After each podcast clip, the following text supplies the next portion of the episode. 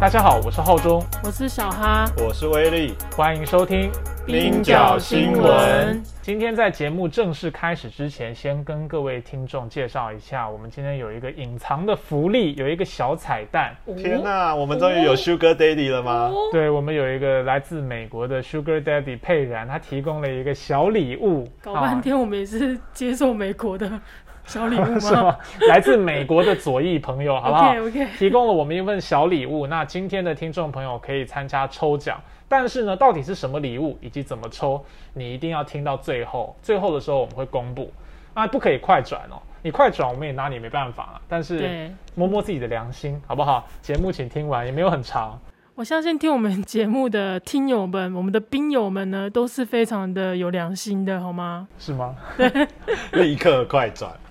对，然后我们今天在最后的时候跟大家公布这个奖品到底是什么。我们前几集的节目才报道过，在上个月伊斯兰的斋戒月期间，以色列持续的攻击巴勒斯坦，包含去攻击他们的圣地阿克萨清真寺，以及空袭加萨走廊。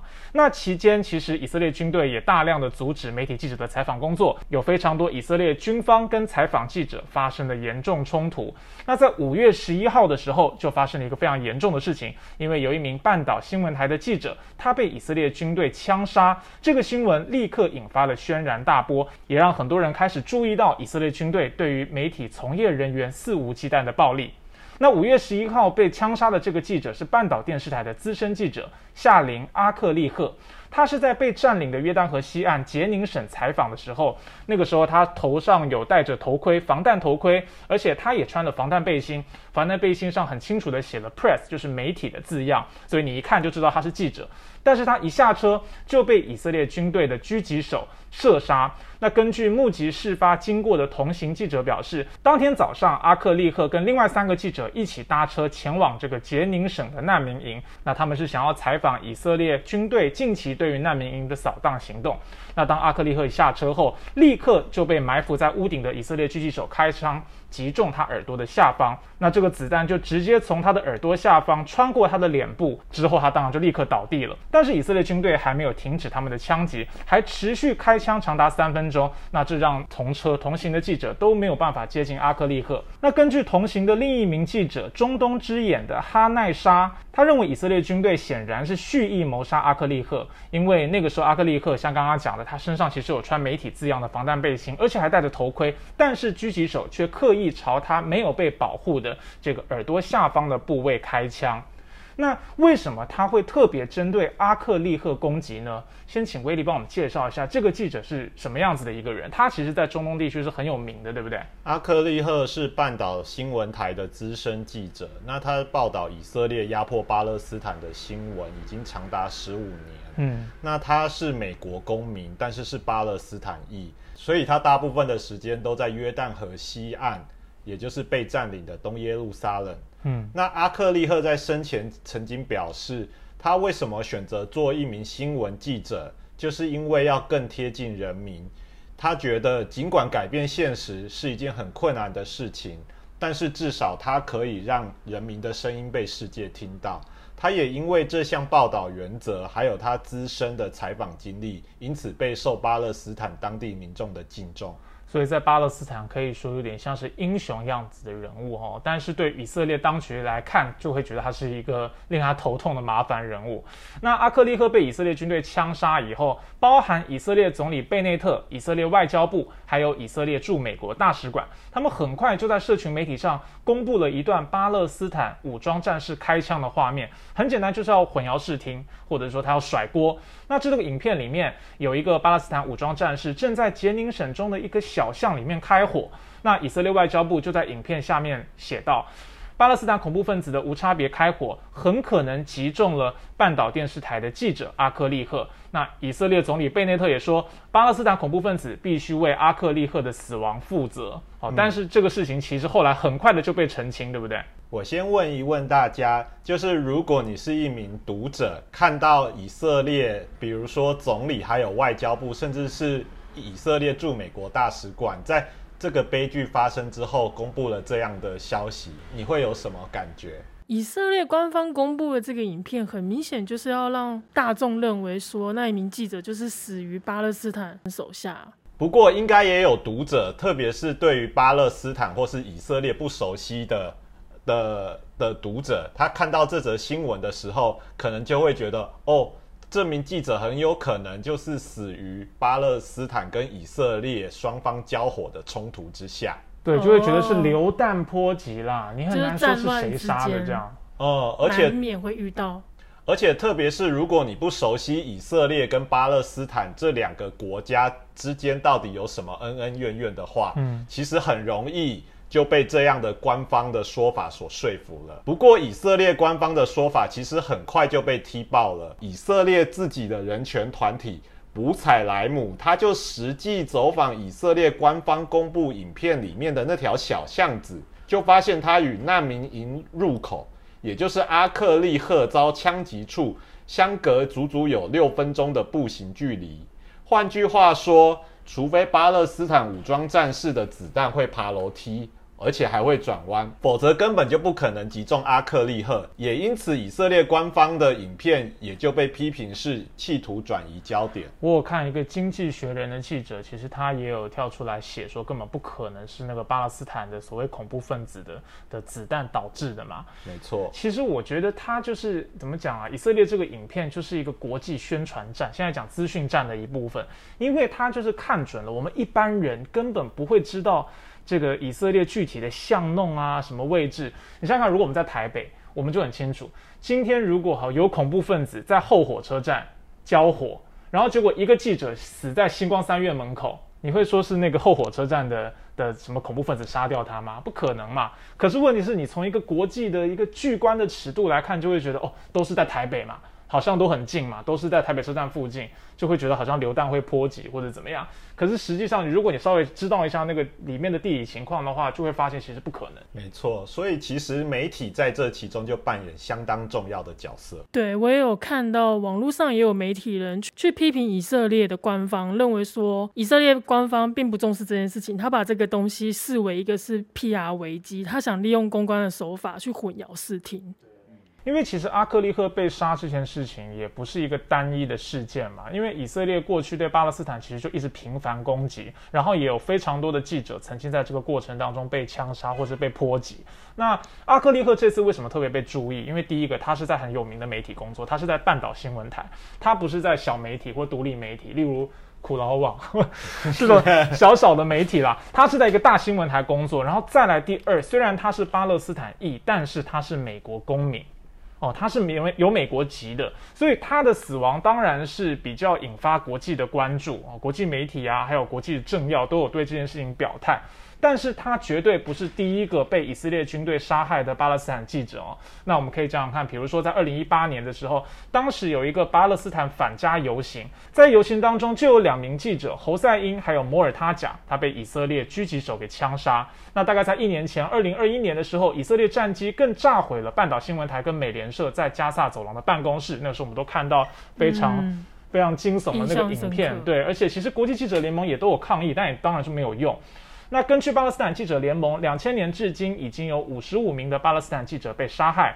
国际记者联盟 IFJ 也指出，二零一八年以后，有一百四十四名记者被以色列军队用实弹、催泪弹、警棍这些武器打伤。阿克利赫被枪杀之后。国际记者联盟还有其他团体都发表了联合声明，谴责以色列军队常年袭击巴勒斯坦记者，但却没有受到惩罚的现象。嗯，其实早在几年前，巴勒斯坦记者联盟与国际记者联盟，他们就曾经向国际刑事法院申请，要求调查以色列军队攻击巴勒斯坦记者的行为。那国际刑事法院的检察长办公室也在去年四月的时候。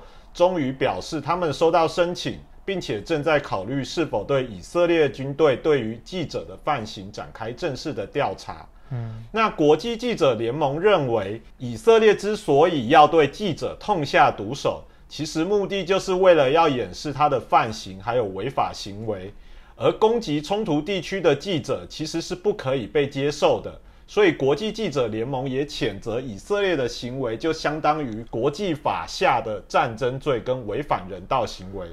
对于我们可以讲，如果没有像阿克利赫这样子的记者在以巴冲突的过程中去传播现场的讯息的话，其实到底现场发生什么事，外界是不会知道的。就是以色列说了算嘛，你官方定调说是是要有恐怖分子攻击，我们只要稍微看一下那些流出的影片，都会发现双方使用的武器从来都是非常悬殊的。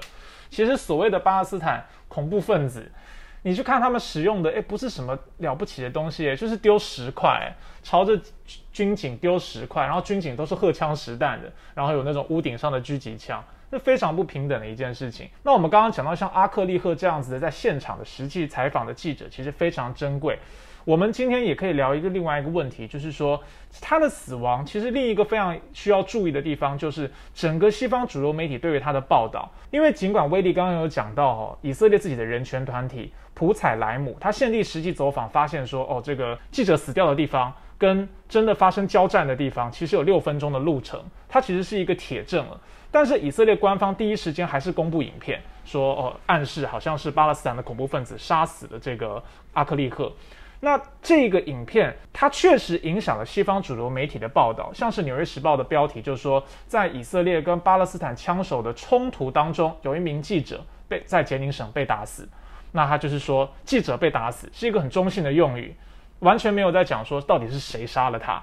那包含《纽约时报》跟《华盛顿邮报》在报道里面也都没有提到刚刚讲的人权团体普采莱姆对于事发地点的这个质疑哦。所以其实我们就可以观察到，在第一时间的时候，其实西方主流媒体对于呃所谓以色列官方的说法几乎是照单全全收的。嗯，那对于呃人权团体实地走访的这些证据，却反而。呃，视若无睹，或者像是《华盛顿邮报》或者是《纽约时报》，他们在后续可能第二波、第三波的报道，也是在比较后面的文章段落才提到补采莱姆的说法。那西方主流媒体在这次报道阿克利赫的呃事件之中，另外一个问题其实就是还是持续使用以巴冲突或骚乱来报道整个事件的框架。嗯，那其实包括冲突或骚乱这些词汇，其实都有一个背后的假设。就是以色列跟巴勒斯坦，他们好像是势均力敌的双方，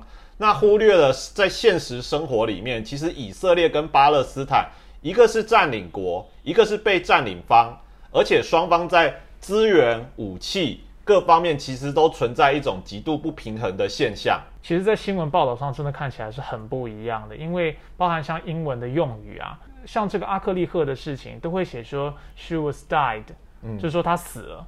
那到底是怎么死的？其实不知道，就死于骚乱中，因为大部分不会用 kill 的吗？对，可是被杀了。对，今天如果是乌俄战争当中有记者死亡的话，其实就会是 killed，就会说是记者被杀。像我印象比较深刻，就是我在推特上面看到，哎，就是同样是《纽约时报》针对一个是记者在乌克兰被杀，另外一个是阿克利赫在杰宁被杀，嗯，但是。《纽约时报》的标题却采用了不同的字眼，像在乌克兰记者被杀害的报道中，他就使用了 “kill”，但是在阿克利赫的悲剧，他却使用了比较中性的 “die”。所以，其实这种媒体叙事框架，呃，有时候我们觉得好像是刻意为之，但是有时候其实也会觉得说，这个大概就是长年以来累积下来的一种呃西夏反应，好像在报道以巴冲突的时候，呃。甚至是记者从业人员本身，他自己就会不自觉的用了这些词，可能已经没有意识到，因为它是一种集体潜意识的，就是你在什么事件应该被重视，什么事情不被重视。因为你想想看，如果用 died，died 真的不代表这个人被杀，哎，他可能在战地当中忽然心脏病发，忽然高血压，平常鸡腿吃太多，他忽然自己暴毙了，这也是这也是 died 啊。所以这个是我觉得它是问题。他设定的框架其实就已经决定了他在看这些不同事件的时候的严重性，用不同的方式来处理。对，其实也反映了就是媒体对于不同地区的人命，嗯，谁轻谁重，其实就有一个蕴含的价值观在里面。可能比如说你用“带”这样的词上升，诶，就好像。这个地方的人民，他可能就是很常，因为本来就是在战乱地区嘛，本来就很容易死掉，这样可能就是常常发生冲突啊，然后常常这里有人死亡是很稀松平常的事情。因为现在大家阅读不就是只看标题嘛？如果你写带，我可能没有那个动力去看，说哦，他就可能就像我们想象的战乱地区，他可能无意间被流弹打死，或是战乱记者可能风险本来就比较高。可是他如果写 kill 的话，我就会想说，哎，那凶手是谁？谁开的枪？怎么发生的？我可能就会更进一步去查。所以我就会觉得，西方媒体在报道这个事情，跟很像大家讲的，就是潜移默化底下，他就是去避开。以色列可能是凶手这件事情，嗯，哎，我们之前其实讨论过这种媒体的语用上面的落差，其实也讲到一个，就是只有对西方敌人的那些小团体或小国家，他们才会使用“首脑”这个词，对不对？嗯，我们不会说美国首脑拜登吗？首脑，中文啊，在中文啊，就是中文首脑啊，或者是说，哎，呃，某某某政权。就不会不承认它是一个正式的政府这样子。对对对。那我再举一个例子好了，来说明就是呃以巴所谓的以巴冲突里面的这个媒体叙事的问题。像是以色列在斋戒月期间攻击巴勒斯坦，其实不是今年才发生的事情。对啊，每年都攻击啊。在去年的时候，以色列也在斋戒月期间攻击了阿克萨清真寺。嗯，而且那时候同时发生的就是以色列的地方法院，他判决东耶路撒冷一个叫做谢赫贾拉的社区。它的巴勒斯坦居民必须限期搬迁。嗯，那这一连串的攻击跟冲突，最后就导致了哈马斯他发射火箭回击，结果以色列就以此为由对加萨展开空袭。那最终的冲突导致了二十四名巴勒斯坦人民死亡。也包括九名孩童跟数百位人民受伤，但是在以色列这边，他的伤亡其实非常稀少，没有人因此死亡。嗯，可能有破皮或什么了，有些军人呢。你这个也太轻了吧？我是那个，应该还是有一些建筑，他们穿那些军靴什么的，脚可能会脚后跟可能有磨起水泡什么的。起水泡这样。对啊，也是受伤，很痛哎。也被列入受伤的名单。这样可以吗？我们其实南方国际在去年这些事情发生的时候，就有刊出一连串的，比如说评论跟报道。那我们那时候其实就发现，西方主流媒体在叙说所谓以巴冲突的时候，常常就会说：“诶，这是因为破迁所导致的冲突或者是矛盾。”但是我们要想想，其实这样的说法，它忽略了以色列跟巴勒斯坦之间的不平等关系。以色列是全世界军事化最高的国家，它有最精良的军事武器。但是另外一方面，巴勒斯坦的回击，我们看到，比如说哈马斯它发射的土制火箭，或者是说更早以前我们会看到，诶，巴勒斯坦的抵抗力量，他们使用挂在风筝上面的燃料弹，甚至是以甚至是民众在抗争的时候，他用弹弓或石块回击。所以两方可以对彼此造成的伤害根本称不上是势均力敌，相反的反而是极度不平等的状态。嗯嗯嗯。另外一个重点就是，其实联合国他已经承认以色列对于巴勒斯坦，像是加萨走廊、东耶路撒冷，还有约旦河西岸这些地方，以色列都是所谓的占领方。那根据国际法，以色列其实根本不可以改变占领土地的一个现况。但是我们在现实上看到的，就是以色列持续引入犹太裔的国民进入谢赫贾拉，或者是说约旦河西岸的地方进行屯垦，甚至派遣军队去驱逐原本就居住在那里的巴勒斯坦民众，而且还放任极右翼团体跟政客去骚扰当地的巴勒斯坦居民。但是我们在主流媒体的报道里面，却常常看到说，这些报道或这些媒体，他没有去叙说这个冲突到底发生的背景是什么。那这种媒体现象，其实也往往助长了以色列有罪不罚的问题。嗯，就各打五十大板了，反正两边都有错，两边都有攻击，然后就是发生冲突，冲突当中有不幸，我们哀悼，但是呢，也没办法解决。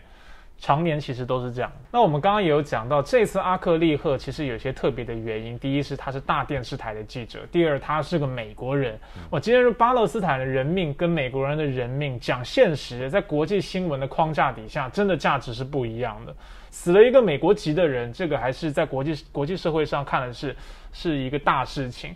那也因此，以色列这次是有一些压力的。嗯，那可是真的有可能导致以色列被救责吗？像阿克利赫被杀害之后，连美国总统拜登都有出面说话，然后表示要为阿克利赫哀悼。但是阿克利赫这次被杀害，以色列到底有没有可能被救责？我们先看看以色列官方的说法。以色列官方迫于压力，也表示他们想要与巴勒斯坦一起展开联合调查，但是却没有获得巴勒斯坦当局的信任。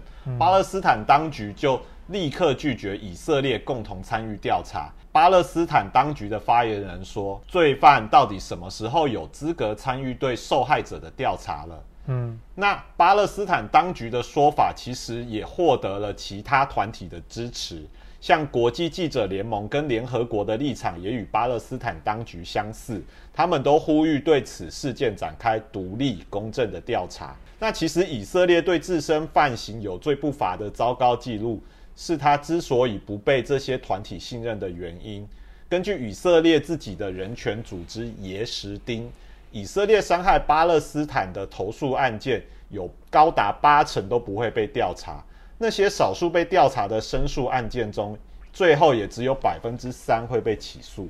而且以色列这次不被信任，也跟这个事情发生之后他们的行为应该很有关。因为阿克利赫他后来死掉，确认死亡之后，呃，在巴勒斯坦有帮他办丧礼什么嘛。然后刚刚威利也有讲到说，阿克利赫其实在当地是一个非常有名，而且被当成是英雄这样子的人物。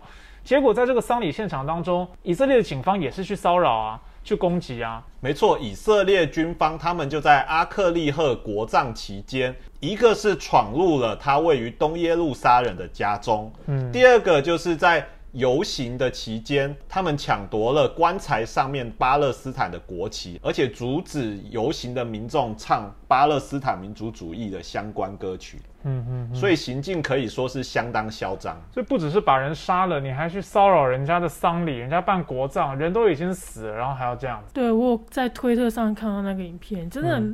让人难以想象，那个以色列的军方就拿着棍子朝那个抬着棺木的民众打。对啊，人家根本不是攻击行为啊。对，刚刚我们还讲丢石块，这根本不是，他抬着棺材就这样打呀。而且不是抬棺抗议，他真的抬着棺就是要去葬葬葬礼而已。对，结果还被攻击。那你说这样子的情况，怎么可能会有人信任？让以色列要来调查这个人的死因？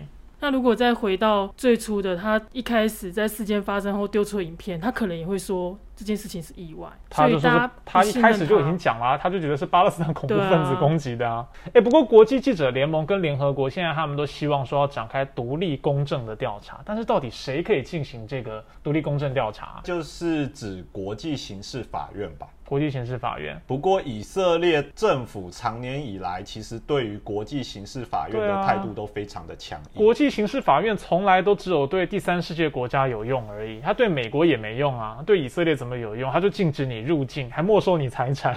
对啊，这个可能有点困难哎。因为就我现在已经三十几岁，从小到大长期所接受的就是以色列不会是坏人的这种印象，有这种感觉。那同志人权很棒啊。对啊，特拉维夫靠。这个东西就是哇，以色列很棒，所以我就会觉得怎么怎么讲啊，就很像在主流国际社会下去默许他去实施这些暴行。那可以真的被默许的情况下，大家可以对他起到什么惩罚作用吗？我觉得，唉，很不乐观。其实从以色列一开始的这个释出巴勒斯坦恐怖分子的影片，到后来去骚扰这个阿克利赫葬礼的这个行为啊，其实可以想见，因为他自己本身，我们就。不笃定的说他是加害者好了，他也是最大的嫌疑犯。那他当然没有这个动机去自我调查的嘛，一定是要靠国际社会的压力。但是国际社会上，美国跟以色列关系密切，我们可以知道说，美国的政坛其实有非常大的犹太人的游说团体，那或者是海外的这个以色列人，其实对美国的政坛影响力是非常大的，所以他对以色列过去的这些行径一直都视若无睹。那相较于美国在乌克兰战争发生以后，对俄罗斯、对普京都采取非常严格的态度，包含经济制裁啊、提供武器啊等等的。那拜登这次对于这个美国籍巴勒斯坦裔记者的死亡，其实他也只是表达哀悼的意思而已，那甚至没有口头要求以色列做出实质的改变。那这种态度其实也被民主党他同党的议员批评说他太消极了。那在阿克利克被枪杀之后，民主党的众议员奥马尔他就在 Twitter 上提出一个问题啊，他说美国每年向以色列提供三十八亿美元的军事援助，那我们到底要采取什么样的措施来要求以色列为侵犯人权的行为负责呢？就是他做这些坏事。那他的手上的武器是你给他的，那你当然有连带的责任嘛。那另一个众议员，同时也是巴勒斯坦裔的特莱布，他也非常愤怒的在推特上表示说，阿克利赫被以色列政府谋杀，而以色列政府却获得美国的无条件支持，毫无救责。美国的反战团体 Cold Pink 创办人梅蒂亚·班杰明，他也呼吁美国应该要减少对以色列的援助，展现美国不愿再沦为以色列同谋的意愿。这样这样子一来，阿克利赫跟巴勒斯坦人民才能实现真正的正义。不过，我觉得这些呼吁当然是挺困难的啦，就是人权团体一定会有下的呼吁嘛，对。但是现实上，美国还是受制于这个，包含刚刚讲的犹太的团体，以及这个美国在地缘政治上，它需要以色列的这个联邦的关系。我都要替你捏一把冷汗，很怕你的接下来会讲出反犹的言论。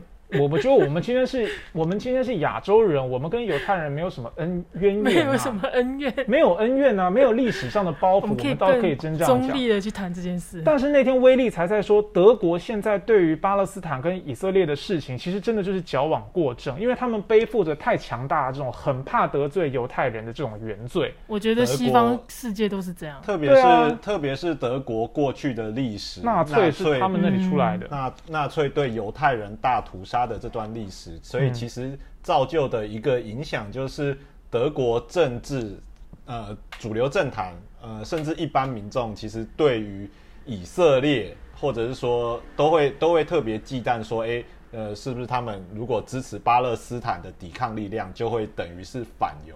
对，很怕被扣上反犹的帽子了。最近不是连德国的这种民众要申请巴勒斯坦的游行都被取消吗？被认为说是反犹，所以不让他们游行，会助长反犹的风气。呃，就是因为这个礼拜其实就是巴勒斯坦呃灾难日的七十四周年，也就是所谓的 Nakba 七十四周年。那每年这段期间都会举办大游行。